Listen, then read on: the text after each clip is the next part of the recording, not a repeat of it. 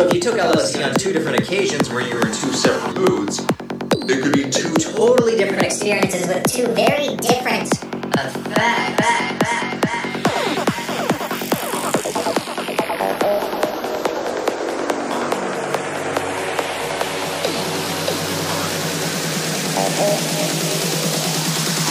You never know what you're gonna get.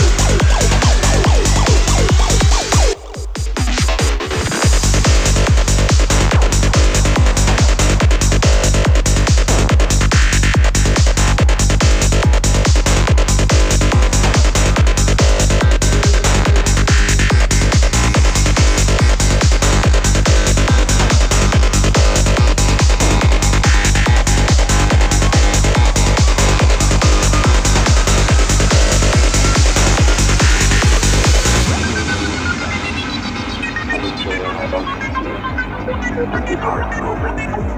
And you know how I perceived one of the most glorious events in the universe? With these ridiculous gelatinous orbs in my skull. With eyes designed to perceive only a tiny fraction of the EM spectrum. With ears designed only to hear vibrations